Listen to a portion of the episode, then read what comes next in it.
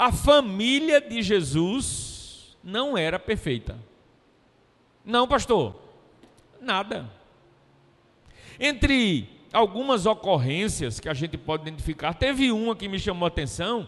Aí eu gostaria de pensar agora com você sobre esta família de Jesus, Maria e José, seus pais. Depois de Jesus, Maria teve outros filhos, sua vida familiar seguiu normalmente, e a Bíblia se refere com todas as letras, os irmãos de Jesus.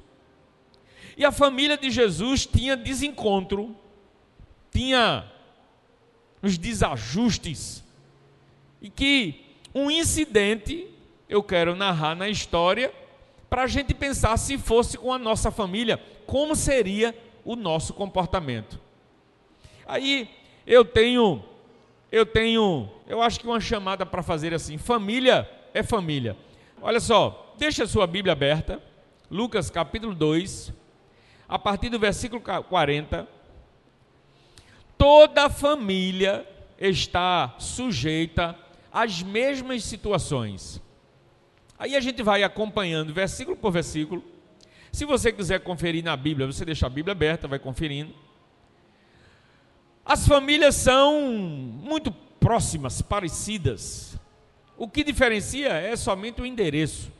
Mas, em regra geral, nós temos muitas coisas em comum, inclusive os problemas. E na família de Jesus, eu acho perfeito a Bíblia Sagrada nos revelar esses desencontros das pessoas, personagens bíblicos, e que a gente descobre as falhas. Tá? Então veja só, como é interessante. Família é família. Todas as famílias estão sujeitas às mesmas situações. É muito comum. Quando a gente pensa na família de Jesus, aí a gente bota logo um respeito assim, porque é o filho de Deus, autoridade, não é? Deus todo-poderoso, encarnado. Aí a gente deduz a família de Jesus algo muito perfeito em sua estrutura e funcionamento. Aí a gente vai ver que não é necessariamente imperfeição do ponto de vista de problemas ou desajuste, mas desencontros familiares. O que acontece na sua casa? O que acontece com você? Aí assim, a família de Jesus não está isenta de realidades iguais às nossas famílias. Olha só, o menino Jesus, no capítulo 2, narra como foi o nascimento, Aí diz as coisas lá do nascimento, pá, pá, pá, vai acompanhando aquela história toda tal. Lá para o versículo 40 aí, aí já aparece Jesus com 12 anos. Um pré-adolescente, não é? Um junior. Já trocou todos os dentes, está com todos os dentes de osso. Um garotão, mas um menino. 12 anos, um menino. Cabeça de menino, mentalidade de menino. Uma criança. Filho de Deus, sim, verdade, mas menino. E a Bíblia diz que esse menino Jesus era, era assim, especial na condição de Messias, tá? Sempre foi. Ainda no berço, não é? Ainda na manjedoura, foi honrado, homenageado. Os reis magos vieram, os pastores viram a estrela, aquele processo todo do Natal, que é muito bonito, que a gente acompanha. Então, Jesus era Messias. Jesus, o Filho de Deus, toda honraria e respeito. Jesus nasceu, foi crescendo.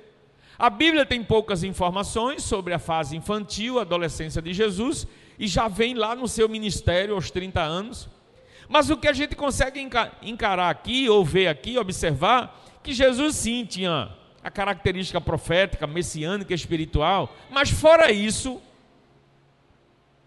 ele era um garoto normal. E crescia com as características possíveis a qualquer criança, inclusive nossa.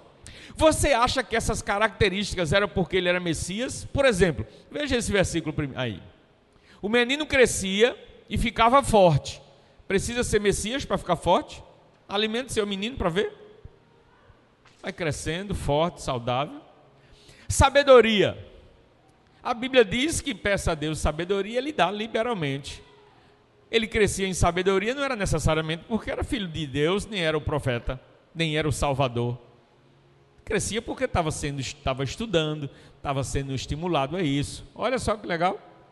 Ele era abençoado por Deus. Ou o teu menino não é abençoado por Deus? Claro que é. Portanto, Jesus crescia dentro de umas características perfeitamente humanas e naturais. Aqui não tem nenhum indício, nenhuma característica de divindade. Não enxergo. Ele crescia em sabedoria, seu menino é inteligente, vai crescendo com sabedoria, ele é forte, vai crescendo forte. Então, Jesus crescia assim, com essas características, olha, ia ficando forte, ia ficando bem e tal. O menino tinha todas essas características. Aí, no versículo 41, aí ele diz assim: Todos os anos, os pais de Jesus iam a Jerusalém para a festa da Páscoa. Compromisso social, compromisso de celebração, compromisso religioso. Os compromissos que a gente tem. Reúne a família, vamos para aquele evento, reúne a família. A família de Jesus tinha também compromissos como a gente tem. Uma atividade na igreja, reúne a família, bora, vamos. Um retiro espiritual, um passeio, um, uma, uma viagem missionária. Aí a família de Jesus tem esse compromisso religioso anual de celebrar a Páscoa. Nada, nada messiânico nada profético necessariamente. Isso que acontece nas nossas famílias e nas nossas vidas. Todos os anos os pais de Jesus iam a Jerusalém para a festa da Páscoa. Eu só fico imaginando assim: Jesus, filho de Deus, a Bíblia não narra, mas eu acho. Será que Jesus ressuscitou algum bichinho? Eu fico pensando. Jesus está brincando com seus amigos. Aí daqui a pouco vem um coelhinho, ó, Jesus morreu. Me dá ele aqui. Aí Jesus pegava o coelhinho tal e orava por ele, o coelhinho voltava à vida. Não sei. Uma, um pombo. Alguma coisa assim de criança, que de repente, pelo poder que Jesus tinha, talvez. A Bíblia não narra, a gente não confirma, porque não está na palavra. Mas eu estou só conjecturando com você comportamento normal, natural de crianças dentro de um contexto familiar, porque esse capítulo, você que já conhece, sabe de um incidente que aconteceu tipicamente de família. E a gente vai caminhando.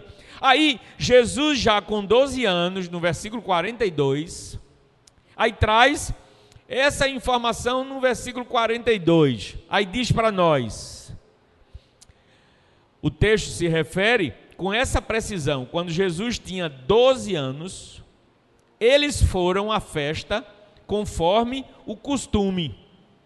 Então a família todinha foi à festa. Uma festa de grande porte, envolvia muita gente ali naquela região, pessoas de outras regiões vinham, e era realmente, literalmente, uma festa. No versículo 43, aí acontece alguma coisa bem curiosa e eu vou agora mergulhar com você. Olha só, depois que a festa acabou, eles, a família, veja, viu? Se não é coisa de família, eles, a família, começaram a viagem de volta para casa. Viagem. Mas Jesus tinha ficado em Jerusalém e os seus pais não sabiam disso. Isso acontece na tua família? Sim ou não? Esquecer menino? E olha que Maria até então parecia ter só uma, até então. Esqueceu. Ou talvez não foi esquecimento necessariamente, foi aquela coisa de tumulto. Possivelmente os tios de Jesus, os primos de Jesus, os vizinhos da mesma área, da mesma região, todo mundo foi à festa. E quando terminou a festa, agora todo mundo voltando. O menino não era mais tão novinho. Não era de 3, 4, 5 anos. Jesus já tinha 12. Maria e José relaxou. Ele deve estar vindo aí, bora. Aí foram caminhando, caminhando, caminhando e aí viajando, viajando, viajando, e certo que o menino estava com um, com o outro, e aí não checou, não compartilhou, não procurou saber. Só sei que quando chegou em casa, cadê o menino? Maria, tu viu Jesus e não estava com você não? Não, Maria. O filho deve estar com a mãe. Não, ele é um menino. Menino deve estar com o pai. Acontece isso na sua família? De repente a mulher começar assim a se livrar da responsabilidade? Ou então o pai começar a se livrar da responsabilidade? A Bíblia não diz, mas eu acredito que Maria e José começaram ali, talvez a aquela coisa, não, era para estar com você. Não, devia estar com você. Quem foi que estava por último com ele? Não foi você? Não, estava comigo, mas depois ele foi para você. Eu acredito que já começaram ali a se preocupar e ver aonde Jesus estava. E o texto diz, com todas as letras, que depois que a festa acabou, vieram e os pais não, não perceberam que Jesus não veio. No versículo 44, aí nos diz assim: eles pensavam que Jesus estivesse no grupo de pessoas que vinha voltando e por isso viajaram o dia todo. Então começaram a procurá-lo entre os parentes e amigos. E agora? Jesus não está aqui. Não tinha telefone celular, nem tinha como botar nas redes sociais, né? Desaparecido, procura-se Jesus. Aí começaram a ir para a casa dos amigos, dos parentes. Tu viu Jesus? Não, tem certeza? Meu Deus, cadê Jesus? E aí foi na casa de um, foi na casa de outro, dos parentes. Cadê Jesus? Tu viu Jesus? Não. Olha, a última vez que eu vi, ele estava lá não sei aonde e tal. Meu Deus, será que ele ficou em Jerusalém? E aí haja procurar Jesus e nada de achar Jesus. Se fosse na sua família, perdendo alguém assim, o que é que você faria? O menino já era grande. Eles estavam certos que Jesus estava vindo junto com todo mundo. Possivelmente com alguns dos parentes, né, dos familiares, sei lá, tios, primos. Só sei que Jesus não estava. E está aí agora a confusão. Coisas que acontecem ou não na nossa família. Acontece.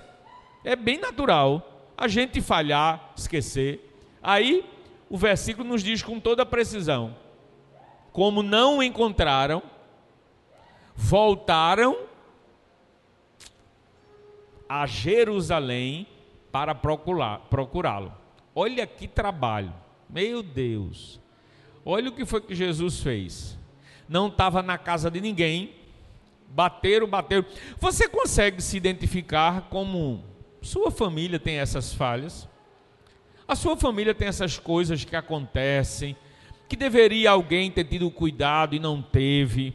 O outro, por sua vez, também deveria ter ajudado e ter observado e não observou.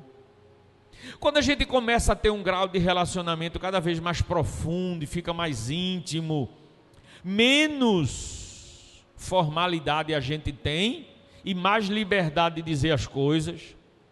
Aquilo que a gente diz para as pessoas da nossa casa, a gente não tem coragem para dizer para um estranho, porque a gente se acha na condição de liberdade que tem de dizer o que quiser, sem se preocupar se ofende, se humilha, se provoca, se desmerece. Talvez alguém estranho no trabalho, na rua, na escola, talvez se comporte até do mesmo jeito que alguém da nossa casa, mas de repente a gente é mais tolerante, é mais paciente, é mais cuidadoso, e de repente as pessoas da nossa casa a gente explode logo, a gente diz logo, a gente detona logo, a gente ofende logo. Eu estou vendo aqui uma situação onde eu faço uma leitura que a família de Jesus era igualzinho a nossa. Maria e José estavam, na nossa linguagem, aperreados, muito tensos. Procuraram Jesus, não foi por uma hora nem duas horas somente, não você vai ver quanto tempo eles passaram procurando Jesus.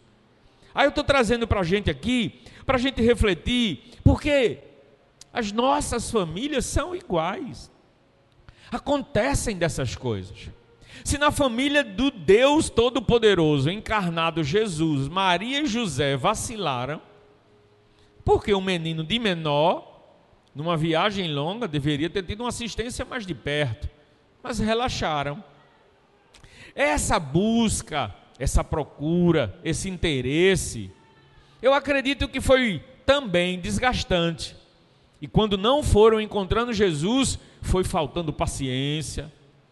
E eu não sei como que eles trataram isso, mas eu quero acreditar que Maria e José não foram selecionados por Deus para ser o pai do Messias por acaso. Foram separados porque tinham corações ensináveis. E aí a gente tem uma lição fantástica na noite de hoje, nesse mês de família, para a gente reorganizar nossas ideias com relação ao funcionamento da nossa casa e o nosso comportamento. A gente não pode ser levado a permitir que nossas tensões, preocupações, ansiedades, nervosismo sejam manifestados em alguém que não tem necessariamente responsabilidade sobre nossa situação. Muito pelo contrário, estão ali e fazem parte do elo, da corrente, da força familiar para dar suporte a superar todas essas crises. Nós estamos diante de uma experiência divina do ser todo-poderoso Jesus, que a família nos traz uma lição fantástica.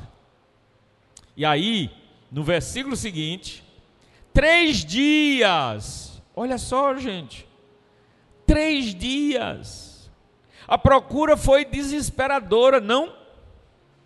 Você já perdeu algum menino no shopping? Se eu perguntar aqui, é bem provável que vai assim, levantando a mão, tanto quanto constrangida. Porque menino não diz assim, cega, está na vista. Aí a gente olha para cá. Quando procura, Juninho era bem pequeno na época, quando numa loja de departamento, ele assim, num estalar de dedo, desapareceu da nossa vista. Aí bate uma sensação assim desesperadora e a gente tenta aparecer tranquilidade. Não, ele está por aqui, está tudo tranquilo, bora procurar. Mas assim, nervosinho, aperreado. E haja bater dentro da loja de departamento, como ele era pequeno, a gente não tinha como ver olhando por cima, tinha que estar tá procurando nos detalhes, pois o menino estava dentro das roupas, subiu batente assim dentro das roupas, e aí, irmãos, se ele pegasse no sono ali, tchau. A menos que alguém, por alguma casa, afastasse a roupa para procurar alguma peça. Sumiu o menino. E bate um desespero. Depois de algum tempo, ele resolveu sair para outro cômodo. Aí foi flagrado. Aí dá aquele alívio. Mas isso, questão de três, quatro, cinco minutos depois, é desesperador. E perder na praia? Na praia eu nunca tive a experiência. Perder um menino na praia. Outro dia nós estávamos na praia. E aí, a prefeitura da cidade do Recife tem uma iniciativa formidável. Elas identificam a criança com uma pulseira que bota o nome do responsável e um telefone. Isso é legal. Nós estávamos, até que a gente viu uma movimentação de uma família à procura de uma garotinha. Ô irmão, era de dar dó. E a gente querendo ajudar, mas impotente para fazer alguma coisa. A mulher ia para a água, voltava, o pai saía em todas as direções, Daqui a pouco as outras pessoas da família começaram a ir em direções diferentes, o semblante desesperador, o tempo passando, aquela coisa, e a gente vai vendo o desespero daquela família, porque diante do mar aberto, a preocupação maior já começa a ser afogamento, depois vem sequestro, tudo aquilo que é negativo e ruim, oh meu Deus, que desespero. Nós começamos a sofrer por eles o que era um lazer naquele momento, ficou eu, Ruth, Rebeca, incomodado, vendo o desespero, e a gente, Ruth querendo ir lá no posto daqueles que têm os salva-vida e dar sugestões tal, e a gente querendo fazer alguma coisa muito tempo depois. Acharam a criança porque um vendedor ambulante, passando pelos pais, deu as características da menina e disse: tem uma garotinha com essas características lá depois do posto tal. E aí foram fazer contato, aquelas pessoas, trabalhos na prefeitura, estavam fazendo contato um com o outro, até que localizaram a menina, acho que uns 3 quilômetros distante do ponto onde estava a família. Foi emocionante ver o encontro da mãe com a criança. O abraço, o choro e a mãe dizendo: nunca mais a gente vem para a praia. Bichinha, não é? Nunca mais a gente vem para a praia. Eu acho que era uma das diversões mais favoritas da menina. A gente não está sujeito a essas coisas? Estamos. A família de Jesus perdeu Jesus. E olha, não foram três horas, foram três dias. Como você acha que estava o estado de nervo de Maria? Três dias. O estado de nervo de José? Três dias. Sem achar Jesus. E olha uma responsabilidade a mais. Eu vou dizer o que a Deus? Deus me confiou esse menino para esse menino ser salvador. E agora esse menino desaparece. Tu já pensou nisso, José? Quero nem pensar nisso, Maria. O que é que a gente vai dizer a Deus? Deus, tu sabe onde é que ele está. Faz ele aparecer. Era só o que eles podiam fazer. Porque não era só uma responsabilidade de pai e mãe, era uma responsabilidade de educar e criar o Messias. Olha, você tem em casa não o Salvador, não o Messias, mas você tem em casa uma dádiva divina de construir valores nessas crianças com muita procedência, inclusive nesses momentos de crise. A Bíblia é maravilhosa e fantástica. Porque vendo a educação de José e de Maria, e aí a gente ser levado sabe? Ah, num momento como este, que é que ia adiantar mais? Identificar culpados. O que é que ia adiantar mais? Responsabilizar alguém que falhou. Não iria mais adiantar. É muito melhor agora o abraço, juntar forças, a orientação agora para o que fazer. Quais os passos? O que fazer? Como ninguém achou o menino, e ele não estava em casa, voltaram desesperados lá para Jerusalém para procurar a criança. Acreditem, não foi uma procura simples, né? Quem já perdeu um menino talvez tenha essa noção com esses exemplos que eu estou dando. No versículo 46, a 47 agora, pode passar a 47. Todos os que ouviam estavam muito admirados. Sabe por quê? Porque três dias depois encontraram um menino no pátio do templo, sentado, no meio dos mestres, mestres da lei, e estavam ouvindo o menino e fazendo pergunta para Jesus. Volta aí, o versículo 46, que eu quero ver num detalhe. Olha só, três dias depois encontraram um menino num dos pátios do templo, sentado no meio dos mestres da lei, ouvindo-os e fazendo pergunta a eles. O menino se empolgou. Você já viu o menino fazendo uma coisa bacana? Se amostra, né não? Quando ele está fazendo uma coisa que está chamando atenção, tal. Aí, Jesus tinha mais, era que manifestar aquilo que tinha como conhecimento, aquilo que seus pais estavam educando. E aí esqueceu de dar sinal de vida para a família, ou de dizer a quem quer que seja que ele estava perdido. Foi acolhido, começaram a conversar com o menino, o menino era inteligente, aquela coisa toda, aí deram abrigo, deram a ele naturalmente acolhida, e o menino ficou lá três dias. Aí sim, o versículo 47 aí nos diz: todos os que ouviam estavam muito admirados com a sua inteligência e com as respostas que o menino dava. O menino se empolgou. Quem ficou com o menino se surpreendeu com a sabedoria e inteligência daquele garoto. Foi bem assim. O versículo 48. Finalmente, a mãe chega. Eu acho que começando a perguntar, Cadê Jesus? Você viu um menino assim, assim? Você viu um menino assado, tal? Aí aquele monte de pergunta, aquela coisa toda, foi rastreando, foi encontrando. Daqui a pouco ele está lá no templo. Tem um garoto lá no templo, eu acho que é ele. Acharam um menino aí tal, e está lá no templo. Uns três dias que ele está lá. Informação a informação, acho que terminaram chegando no templo. Aí chega a família de Jesus.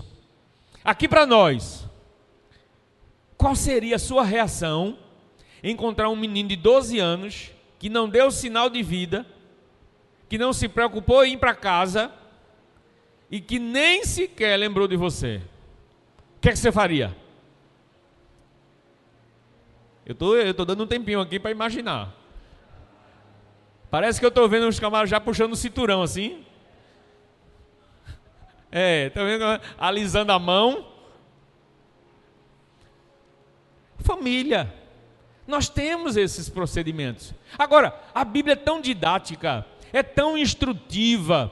É por isso que a gente precisa, irmãos, estar muito feliz, porque o Evangelho, Jesus não nos ensina somente o caminho do céu, Jesus nos dá norte de educação pedagógica familiar, de controle emocional, de equilíbrio nas nossas decisões, escolhas e fala. Maria chegou, quando os pais viram o menino, a Bíblia diz aqui que os pais também ficaram admirados. Olha só, aquela pontinha de orgulho, não é não? Aquela coisa assim.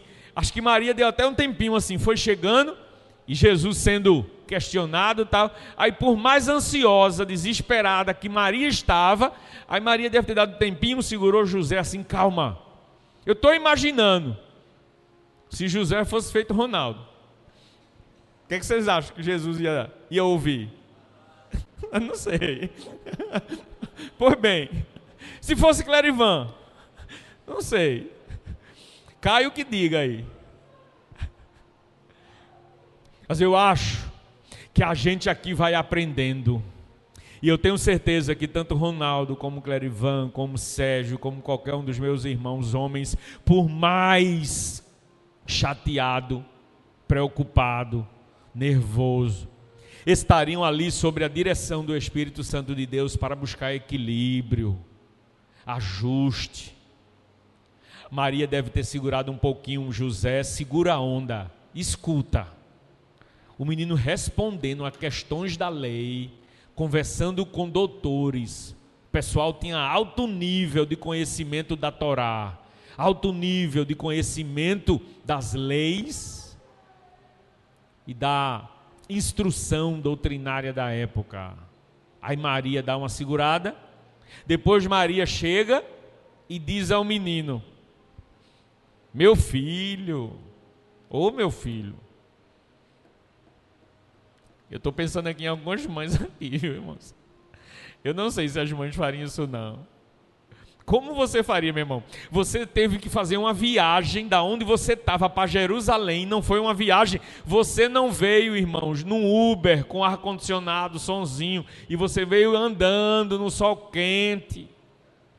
E chegou Jesus lá batendo papo com os mestres. Aí Maria chega e diz assim: "Olha, meu filho, por que você fez isso com a gente, meu filho? Por que você fez isso conosco?" Ô oh, Jesus, por que você fez isso? Eu estou dando um tempinho aqui para imaginar o que é que você faria. Passa! Vai, menino! Passa! Agora! Esse tempo todinho aí, rapaz, e você não tem coragem de ir para casa? Passa! Será? Pode ser. Maria então conversa. Ô oh, Jesus. Aí Jesus naturalmente, coisas de menino, mas um menino que tem uma história, eu acho que é coisa para a gente refletir, porque os nossos filhos podem não ser Messias, não serão salvador de pátria coisa nenhuma, de, de ninguém, mas têm uma nobre missão de nos, de nos educar, de nos ensinar. Eu, se fosse você, pai e mãe aqui presente, observava mais o comportamento dos filhos, porque nem sempre, olhe só, pai, o que eu vou dizer a você, olhe só, mãe, o que eu vou dizer a você. Nem sempre uma rebeldia, uma malcriação, ou talvez uma desobediência, tem alguma significação de desrespeito a você. Pode ser que seja um pedido de ajuda.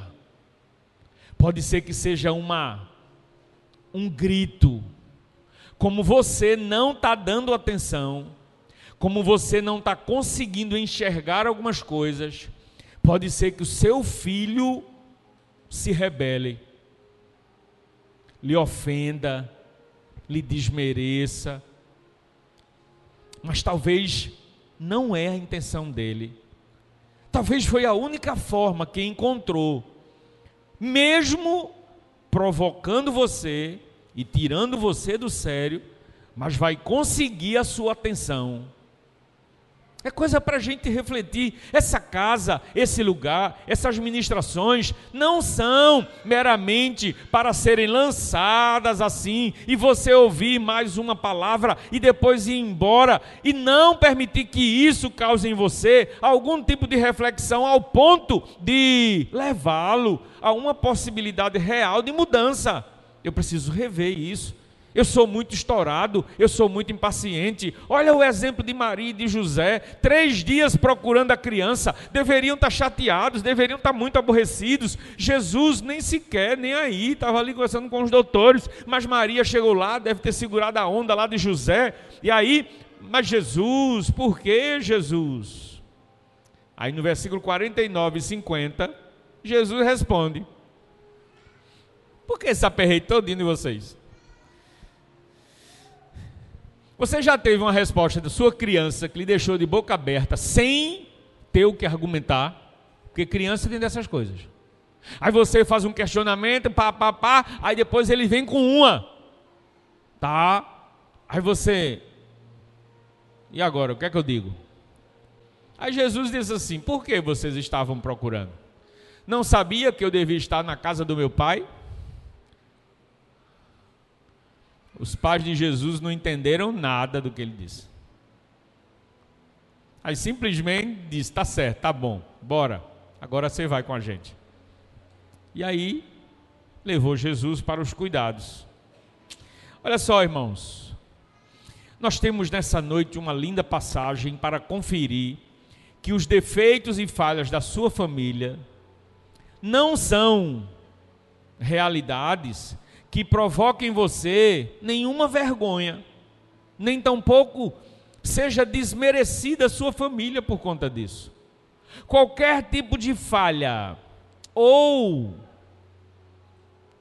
situações que de repente a sua família tenha vivido, acredite. Olha só, eu quero encerrar essa minha palavra nesse versículo 51, chamando a sua atenção. Então Jesus voltou com seus pais para Nazaré, e não era perto de Jerusalém, Jesus continuava a ser o mesmo menino, obediente, e a sua mãe ia guardando tudo aquilo que se passava no coração. Mulher mais emotiva, mulher mais emocional, ia guardando essas coisas. Veja só, Maria e observando esses detalhes, Jesus continuava crescendo, seu perfil não mudou, suas características eram a mesma, continuava obediente, e a gente tem aqui uma exemplificação, acho que bem oportuna, para a gente pensar seriamente sobre as características de nossas famílias. Era bem interessante que tivéssemos todos da sua família aqui, para se de repente, quem sabe, ter a oportunidade numa reunião doméstica. E se eu tenho aqui famílias que são todos cristãos, mesmo que todos os seus não sejam crentes em Jesus, mas queiram participar de um momento como esse, experimente reunir toda a família, dar um papel para cada um, dar uma caneta e agora escreva o defeito que você vê em todas as pessoas da sua família. Tipo assim, eu num papel, escrever todos os defeitos de Ruth, escrever todos os defeitos de Dário Júnior, escrever todos os defeitos de Rebeca. Ruth colocar todos os meus defeitos, todos os defeitos dos filhos. Os meus filhos colocar o defeito dos pais e o defeito do irmão ou da irmã. Depois trocarem esses papéis e conferirem. Você acha isso em mim? Você pode se surpreender. Talvez a gente se acha muito bom. Talvez a gente se acha muito fantástico. Talvez a gente se acha o cara.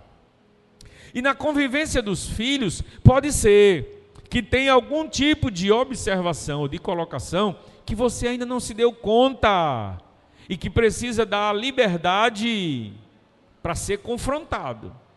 Não é desrespeitoso, não é desonroso. É algo de um feedback fantástico no meio da família, a oportunidade de trocar, talvez, as informações da percepção do defeito do outro. É uma chance de se autoanalisar, orarem juntos e dizer um para o outro: vou observar isso com mais carinho e vou corrigir. Talvez seja impaciente, talvez seja desatencioso, talvez seja inconsequente, talvez seja desleixado, sei lá. As nossas famílias são as mesmas. Nós é que somos o agente transformador do ambiente familiar. Eu quero concluir minha palavra, mas ao mesmo tempo chamar você assim para a expressão final de Jesus. Olha só, e no versículo 52, veja que coisa fantástica. Jesus Jesus, conforme crescia, ele ia também desenvolvendo em sabedoria. Isso eu achei fantástico, porque você vai ver em algumas versões a expressão ele ia crescendo em graça diante de Deus e diante dos homens. O que é que você entenderia por crescer em graça? Aí essa tradução me traz de forma bem fidedigna. Olha só, Jesus ia crescendo e tanto Deus gostava ainda mais de Jesus, como as pessoas iam gostando de Jesus. Sabe qual é a minha conclusão? É, é acho que chamar você assim para pensar junto comigo que evangelho, escute, jovem, adolescente, criança, homem, mulheres, que evangelho é este que a gente diz que entendeu de Jesus, mas nós não somos queridos por onde a gente passa. Pelo contrário,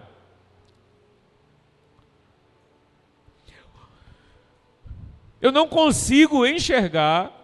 Eu não estou falando, gente, eu não estou falando, meus amigos, eu não estou falando, meu irmão, que você seja comunicador da parada. Aonde passa, comunica, bate na mão de todo mundo, fala com todo mundo e faz barulho. Não, não, não, não, não. Não é essa a questão. Cada um de nós tem um jeito, tem uma, tem uma característica, tem um perfil. E não tem nada a ver isso que Jesus está aqui sendo acho que alvo da nossa observação. Jesus crescia, Deus gostando cada vez mais dele, e, a, e as pessoas iam gostando cada vez mais de Jesus. Sabe o que é isso quer dizer? Olha só, se eu tenho Jesus, se eu aprendo de Jesus, eu vou ter sempre uma presença agradável. Eu vou ter sempre uma presença especialmente abençoadora eu vou trazer uma palavra de fé, eu vou comunicar alegria, eu vou parar das minhas murmurações e reclamações, eu vou parar de estar tá xingando, eu vou parar de estar tá falando mal de quem quer que seja. Porque, olha irmãos, isso é naturalmente consequência. Se Deus vai gostando de mim cada dia um pouquinho mais, naturalmente, as pessoas também vão me querendo bem. Mesmo se você precisar dizer algumas verdades. Se você precisar ser positivo, porque para as pessoas nos respeitarem, nos querer bem, não precisa chaleirar ninguém. Chaleirar. Faz tempo, né, quando vi essa palavra. Acho que os jovens não sabem nem o que é chaleira. Sabe o que é chaleira? Pois bem, então deixa eu tocar a expressão.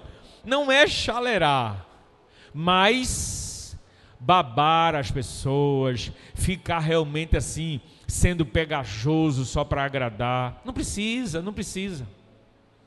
Eu encerro minha palavra trazendo ao seu coração essa colocação. Veja só.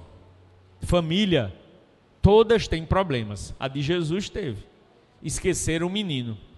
Foram tratar naturalmente de resolver. Encontraram. Mas Jesus, para com isso, por quê? Não avisou nada. Vamos para casa. Levou o menino. Seja lá qual for o problema que acontecer na sua casa, calma. Calma. Chame para perto todo mundo. Raciocine. Mas a culpa foi de fulano. Pronto, tá bom, tá certo. Foi ele quem deixou a porta aberta. O cachorro saiu, machucou alguém lá fora. Calma. Não adianta mais agora xingar o menino porque deixou o portão aberto e ele e o cachorro machucou alguém lá fora. Vamos cuidar do que foi que o cachorro fez. Vamos tentar minimizar agora esse prejuízo. Calma. Não, mas foi ele que mexeu no carro e tirou do freio de mão e deixou num ponto morto. E o carro desceu, bateu, derrubou o muro. Foi, foi ele. Calma.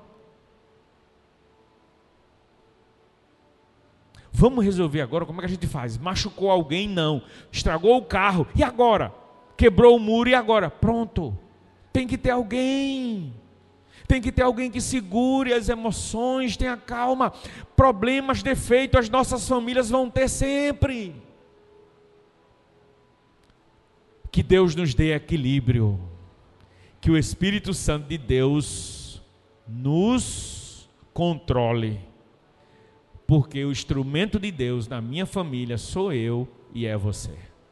Vamos ficar em pé. Deixa eu orar por você.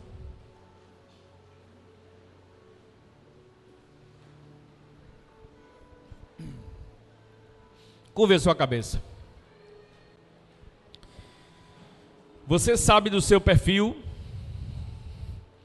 você sabe das suas características, pode, pode curvar a cabeça, fechar, fechar seus olhos.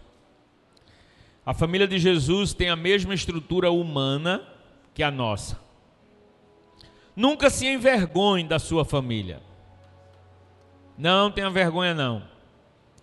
Uma vez eu estava num culto na rua, trio elétrico cantando, e um jovem da igreja me chamou para apresentar a mãe dele. Sabe o que é a mulher totalmente embriagada? Nossa, irmãos, ele chega, trouxe ela assim, meio que segurando, e ela tombando e ele veio me apresentar feliz da vida. Eu dei um abraço naquela senhora, cumprimentei ele, orei por ela, eles foram embora. Na primeira oportunidade que eu tive de encontrá-lo, eu parabenizei. Parabéns. Você não teve vergonha da sua mãe. Você trouxe. Eu a conheci. E agora nós estamos juntos orando pela libertação da sua mamãe. Seja lá qual for o defeito da sua família, não tenha vergonha. Se coloque na brecha diante de Deus. Deus, faça-me o instrumento de libertação da minha casa.